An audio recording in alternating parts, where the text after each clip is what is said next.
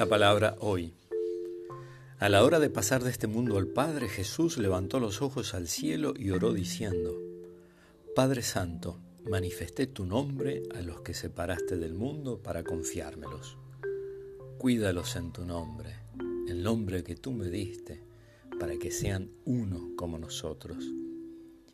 Mientras estaba con ellos, yo los cuidaba en tu nombre, los protegía y no se perdió ni uno de ellos, excepto el que debía perderse, para que se cumpliera la escritura.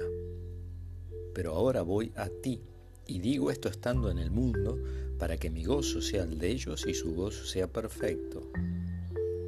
Yo les comuniqué tu palabra y el mundo los odió, porque ellos no son del mundo, como tampoco yo soy del mundo.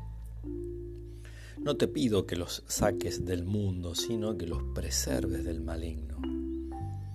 Ellos no son del mundo como tampoco yo soy del mundo. Conságralos en la verdad.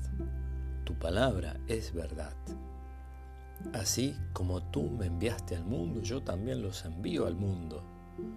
Pero ellos, por ellos me consagro, para que también ellos sean consagrados en la verdad del Evangelio de San Juan, capítulo 17, del versículo 1b al versículo 11b al 19.